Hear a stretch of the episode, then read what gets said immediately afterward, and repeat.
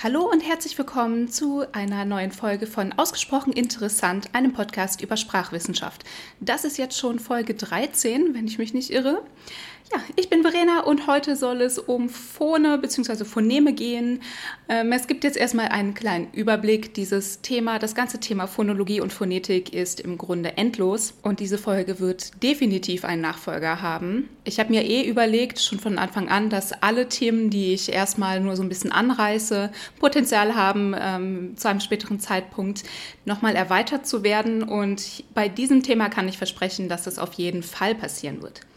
Okay, also es soll heute um Laute gehen, die zur menschlichen Sprache gehören und wie man die einteilt. Euch ist sicherlich noch aus dem Sprachunterricht oder aus euren Lehrbüchern bekannt, dass es diese Lautschrift gibt. Äh, der Witz ist irgendwie, ich habe noch nie von jemandem gehört, äh, bei dem oder der im Unterricht erklärt wurde, wie man das alles liest.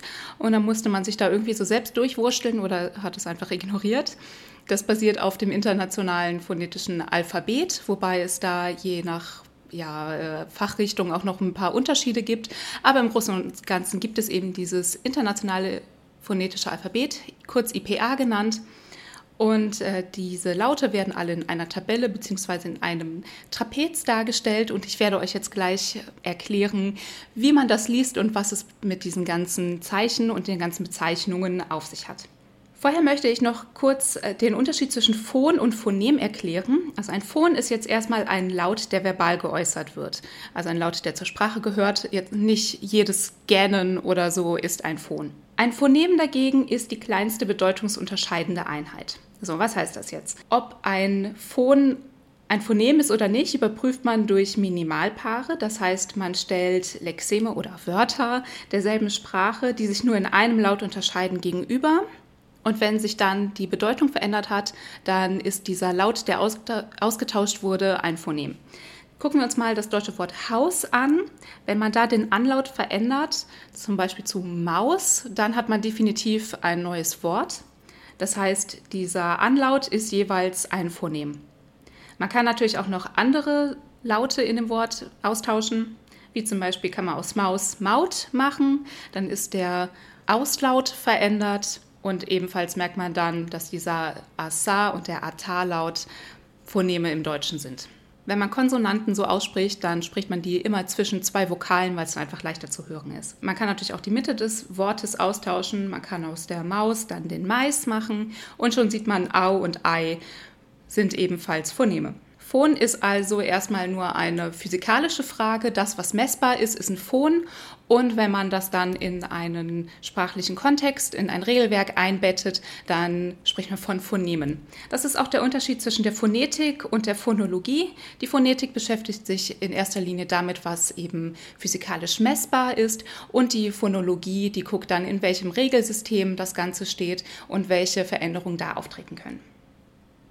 Wichtig ist auch zu sagen, man kann auch Laute äußern, die nicht Phonemstatus haben in der eigenen Sprache. Also ich kann durchaus auch ähm, zum Beispiel ein Adha aussprechen, obwohl das kein Phonem im Deutschen ist. Die Laute lassen sich erstmal einteilen in Vokale und Konsonanten und ich möchte mit den Konsonanten anfangen.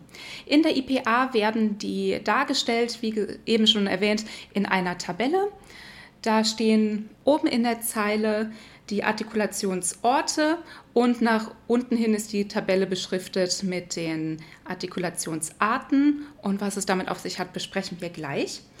Also Konsonanten werden erstmal unterschieden anhand von sechs verschiedenen Kriterien. Die erste Frage ist, sind sie pulmonal oder nicht? Das heißt, kommt der Luftstrom aus der Lunge oder nicht? Das habe ich schon mal angesprochen in der Folge zum Sprechvorgang. Die zweite Frage ist, sind die Laute egressiv oder ingressiv? Also strömt die Luft rein oder raus? Dann das dritte Kriterium ist, schwingen die Stimmlippen oder schwingen sie nicht? Wenn sie schwingen, dann ist der Laut stimmhaft und wenn nein, dann ist der Laut stimmlos und das war auch Thema in der Folge zur Stimme. Wenn in der IPA-Tabelle zwei Konsonanten direkt nebeneinander stehen, dann repräsentiert das linke Zeichen immer die stimmlose Variante und das rechte die stimmhafte. Der Unterschied ist zum Beispiel Atta und Ada. Mit anderen Worten, bei Atta schwingen die Stimmlippen nicht und bei Ada schon. Das vierte Kriterium ist die Frage nach dem Gaumensegel. Ist es abgesenkt oder nicht? Wenn es abgesenkt ist, dann ist der Laut nasal. Was es damit auf sich hat, besprechen wir jetzt gleich. Und wenn das Gaumensegel nicht abgesenkt ist, ist es ein oraler Laut. Und dann kommen die Fragen nach dem Artikulationsort und der Artikulationsart. Beschäftigen wir uns jetzt erstmal mit den Artikulationsorten. Stellt euch mal einen menschlichen Kopf inklusive Hals vor. Ähm, das seht ihr von der Seite und der Kopf ist senkrecht halbiert. Das heißt, ihr könnt quasi in, den, in die Mundhöhle von der Seite reinschauen. Vorne sind die Lippen, dann kommen die Zähne und so weiter und so fort. Und ganz unten ist die Glottis, also die Stimmritze im Kehlkopf. Jedes Gewebe, das sich vom vorherigen unterscheidet, ist da eine neue Artikulationsstelle. Also wir fangen an bei den Lippen, dann kommen die Zähne, dann kommt der Zahndamm und so weiter und so fort. So arbeitet man sich also von vorne nach hinten durch und benennt dann die verschiedenen Artikulationsorte. Der erste Artikulationsort wird bilabial genannt. Da ist es so, dass beide Lippen zur Artikulation gebraucht werden und das Organ zur Artikulation ist die Unterlippe. Das heißt, die Lippen, die treffen sich oder treffen sich beinahe. Das ist zum Beispiel der Fall bei den Lauten Apa oder Ama. Ihr dürft es auch gerne einfach mal selber ausprobieren und dann schauen, wie sich der Mund verändert bei all diesen verschiedenen Lauten. Das ist eigentlich immer so das Lustigste im, Phonetikstudium. Als nächstes kommen die labiodentalen Laute. Hier werden die oberen Schneidezähne auf die Unterlippe gelegt und das Artikulationsorgan ist eben auch diese Unterlippe. Das braucht man unter anderem für die Laute Afa und Ava. Bei dentalen Lauten berührt die Zungenspitze und die Zungenränder die oberen Schneidezähne und die Zungenspitze ist das Artikulationsorgan. Das ist der Fall bei Lauten wie Atha und Adha. Als nächstes kommen die alveolaren Laute. Die Alveolen äh, sind der Zahndamm, das heißt dieser Hubbel hinter den Zähnen. Hier berühren das Zungenblatt äh, oder auch manchmal die Zungenspitze die Alveolen und die Alveolen sind auch das Artikulationsorgan.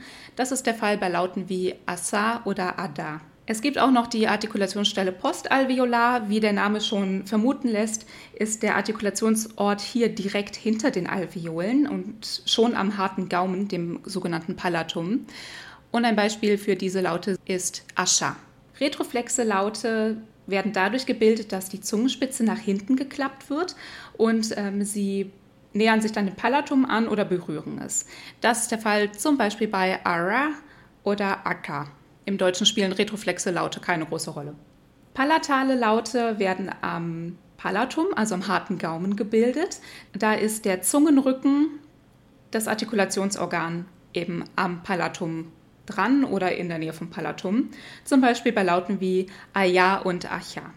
Hinter dem Palatum ist das Velum, also das Gaumensegel oder der weiche Gaumen und da ist das Spiel das gleiche. Der Zungenrücken ist Artikulationsorgan am Velum und das sehen wir unter anderem oder hören wir eher bei Lauten wie Acha oder auch Akka. Dahinter kommt dann die Uvula, das äh, Gaumenzäpfchen. Und hier ist der Zungenrücken das Artikulationsorgan. Ein uvularer Laut ist zum Beispiel Ara. Der nächste Artikulationsort, den kann ich nicht benutzen. Also ich kann keinen Laut, der so gebildet wird, ähm, nämlich ähm, an der Pharynx. Äh, die Pharynx ist die Rachenwand. Im Arabischen gibt es solche Laute aber zum Beispiel. Ich werde euch auf jeden Fall im Blog ausgesprochen interessant.wordpress.com einmal ähm, die IPA-Tabelle verlinken. Dann könnt ihr euch das alles auch gerne mal anschauen. Und zusätzlich verlinke ich euch eine Seite in der Wikipedia, wo man sich alle diese Laute anhören kann. Es ist sehr, sehr interessant, sich da mal durchzuklicken. Ich empfehle euch, das mit Kopfhörern zu machen. Da hört man es einfach noch besser. Und vor allem halten einen die Nachbarn für nicht ganz so bescheuert. Der letzte Artikulationsort ist die Glottis und bei Glottallauten sind die Stimmlippen, die Artikulationsorgane. Und Beispiele hierfür sind Aha und AA. Das letzte war vielleicht nicht so richtig als ja, laut erkennbar oder es war vielleicht einigen nicht klar, dass das tatsächlich ein Laut ist. Ähm, dieses kleine Knacken in der Glottis, das haben wir im Deutschen sehr, sehr häufig. Nämlich immer dann, wenn eine Silbe mit einem Vokal oder vermeintlich mit einem Vokal beginnt, bauen wir da so ein kleines Knacken ein und das ist der sogenannte Glottelstop. So, jetzt haben wir uns von vorne nach hinten durch alle Artikulationsorte durchgearbeitet. Jetzt kommen die Artikulationsarten. Bei den Artikulationsarten ist immer die große Frage, entsteht ein Verschluss im Vokaltrakt Und wenn ja, wie sehr? Bei einem vollständigen Verschluss spricht man entweder von plosiven oder nasalen. Wir fangen mal an mit den plosiven. Bei Plosiven tritt, wie gesagt, im Vokaltrakt eine vollständige Schließung auf, zum Beispiel bei bilabialen Plosiven an den Lippen. Das heißt, die Lippen gehen zu und an der geschlossenen Stelle ähm, staut sich der Druck und wird dann wie in einer Explosion gelöst. Das Velum ist hierbei immer angehoben. Und ich finde, es ist sehr, sehr schön, dass wir hier so eine Lautmalerei haben, denn plosiv fängt auch an mit einem Plosiv und es klingt auch wie eine Explosion. Daran kann man sich das ganz gut merken. Bei Nasalen ist das Velum abgesenkt und die Luft strömt durch die Nase, da ja im Mund ein äh, Verschluss besteht. Man kann das auch fühlen, wenn ihr zum Beispiel mal macht und dann euren Finger unter die Nasenlöcher haltet, dann werdet ihr einen leichten Luftstrom aus der Nase bemerken. Das ist Fun with Phonetics. Und das Wort nasal beginnt auch mit einem Nasal. Bei einem unterbrochenen Verschluss spricht man entweder von Trills äh, oder Vibranten oder Taps und Flaps. Fangen wir erstmal an mit den Trills oder Vibranten. Hier ist es so, dass das Artikulationsorgan gegen die Artikulationsstelle flattert und dadurch wechseln sich Schließungen und Öffnungen sehr schnell voneinander ab. Der Luftstrom sorgt hier für die Bewegung. Ich kann nur ein Beispiel davon aussprechen, nämlich ähm, das Ara. Das ist das ähm, gerollte R hinten im Mund also an der Uvula. Ähm, in vielen deutschen Dialekten oder in einigen deutschen Dialekten wird vorne an den Alveolen das R gerollt. Das kann ich aber leider nicht. Ähm, aber wie gesagt, ich werde euch was verlinken, da könnt ihr euch das nochmal anhören. So, und dann kommen wir zu den Flaps und Taps. Hier ist die Benennung ein bisschen schwierig, denn verschiedene Fachleute vertreten verschiedene Positionen dazu, ob Taps und Flaps dasselbe sind oder nicht. Ähm, ich verwende die Begriffe synonym voneinander. Aber wenn jemand ein gutes Argument ähm, für die Verwendung in bestimmten Kontexten hat, bin ich sehr, sehr gerne dafür äh, empfänglich. Ich kenne mich damit nicht genug aus, als dass ich da eine Entscheidung getroffen hätte. So, also bei Taps oder Flaps ist es so, dass die Zunge einmal gegen den Artikulationsort schlägt. Ähm, ich kann aber kein Beispiel aussprechen, da würde ich euch einfach raten, sich das mal anzuhören. Es gibt auch die Möglichkeit, dass, dass ein teilweiser Verschluss eintritt. Das ist bei Lateralen der Fall. Bei Lateralen blockiert die Zunge den Luftstrom und die Luft entweicht dann an den Seiten der Zunge. Es gibt laterale Approximanten und Frikative. Was Approximanten Frikative sind, das besprechen wir jetzt. Fangen wir mal an mit den Frikativen. Die werden auch äh, Spiranten oder Reibelaute genannt. Und hier ist der Abstand zwischen zwei Organen im Vokaltrakt so sehr verengt, dass der Luftstrom hörbar rauscht. Zum Beispiel bei Lauten wie Afa oder Acha. Besonders hohe Frequenzen erreichen Asa, Asa, Asha und Aja. Und diese Laute werden auch Sibilanten genannt. Frikative sind an jeder Artikulationsstelle möglich und wenn eine Sprache sehr viele verschiedene Frikative im Phoneminventar hat, dann ist das überhaupt nicht ungewöhnlich, eben weil Frikative sehr vielseitig sind und man kann die einfach an jeder Artikulationsstelle artikulieren. Wenn ihr euch die IPA-Tabelle mal anschaut, da werdet ihr sehen, einige Stellen sind ausgegraut. Das ist dann immer der Fall, wenn es äh, physikalisch oder anatomisch nicht möglich ist, dass man diesen Laut ausspricht. Und dann gibt es auch noch weiße Stellen, in denen kein Zeichen steht. Das bedeutet dann, dass es grundsätzlich möglich wäre, so einen Laut äh, zu bilden. Allerdings wird ein solcher Laut in keiner Sprache der Welt als Phonem geführt. Bei Approximanten kann der Luftstrom gleichmäßig und ungehindert entweichen. Es entsteht also keine Engstelle. Außerdem gibt es auch Afrikaten. Das ist eine Kombination aus einem Plosiv und einem Frikativ.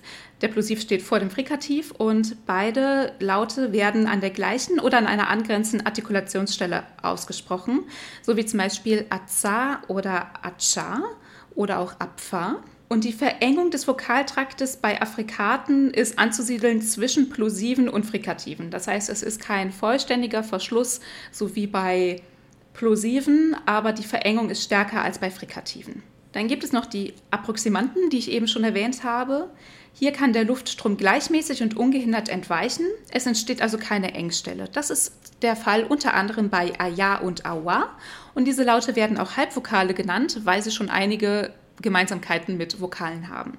Zu den Vokalen kommen wir jetzt als nächstes. Vokale sind schwieriger genau voneinander abzugrenzen als Konsonanten, weil die Parameter zur Einteilung auf Spektren liegen. Generell ist in der Linguistik, wie wohl auch in anderen Wissenschaften, vieles ein Spektrum. Das ist manchmal ein bisschen unbefriedigend, weil das menschliche Gehirn natürlich total gerne so richtig so Muster erkennt und dann Kategorien einteilt und alles am liebsten so in kleinen Schublädchen, die voneinander abgetrennt sind. Ähm, so funktioniert aber halt die Realität nicht unbedingt und darum muss man einfach damit arbeiten, dass manches nicht so völlig glasklar ist. Natürlich kann man sich aber einer Unterscheidung annähern und das macht man bei Vokalen anhand von vier verschiedenen Kriterien. Erstmal ist die Frage, welcher Teil der Zunge wird angehoben? Der vordere Teil, die Mitte oder der hintere Teil? Dann das nächste Kriterium ist die Frage, wie nahe die Zunge dem Palatum kommt. Da hat man drei bis vier verschiedene Beschreibungen. Entweder unterscheidet man zwischen hoch, mittel und niedrig oder zwischen hoch, mittelhoch, mittelniedrig und niedrig. Die nächste Frage ist wieder die nach der Position des Velums. Wenn es angehoben ist, dann handelt es sich um orale Vokale und wenn es abgesenkt ist, sind es nasalierte Vokale. Das Wort nasal wird in der Umgangssprache häufig für nasalierte Vokale, also sowas wie en, wie man das aus dem Französischen oder Polnischen kennt, benutzt. Aber in der Sprachwissenschaft sind nasale Konsonanten, bei denen die Luft durch die Nase strömt. Das haben wir ja eben besprochen.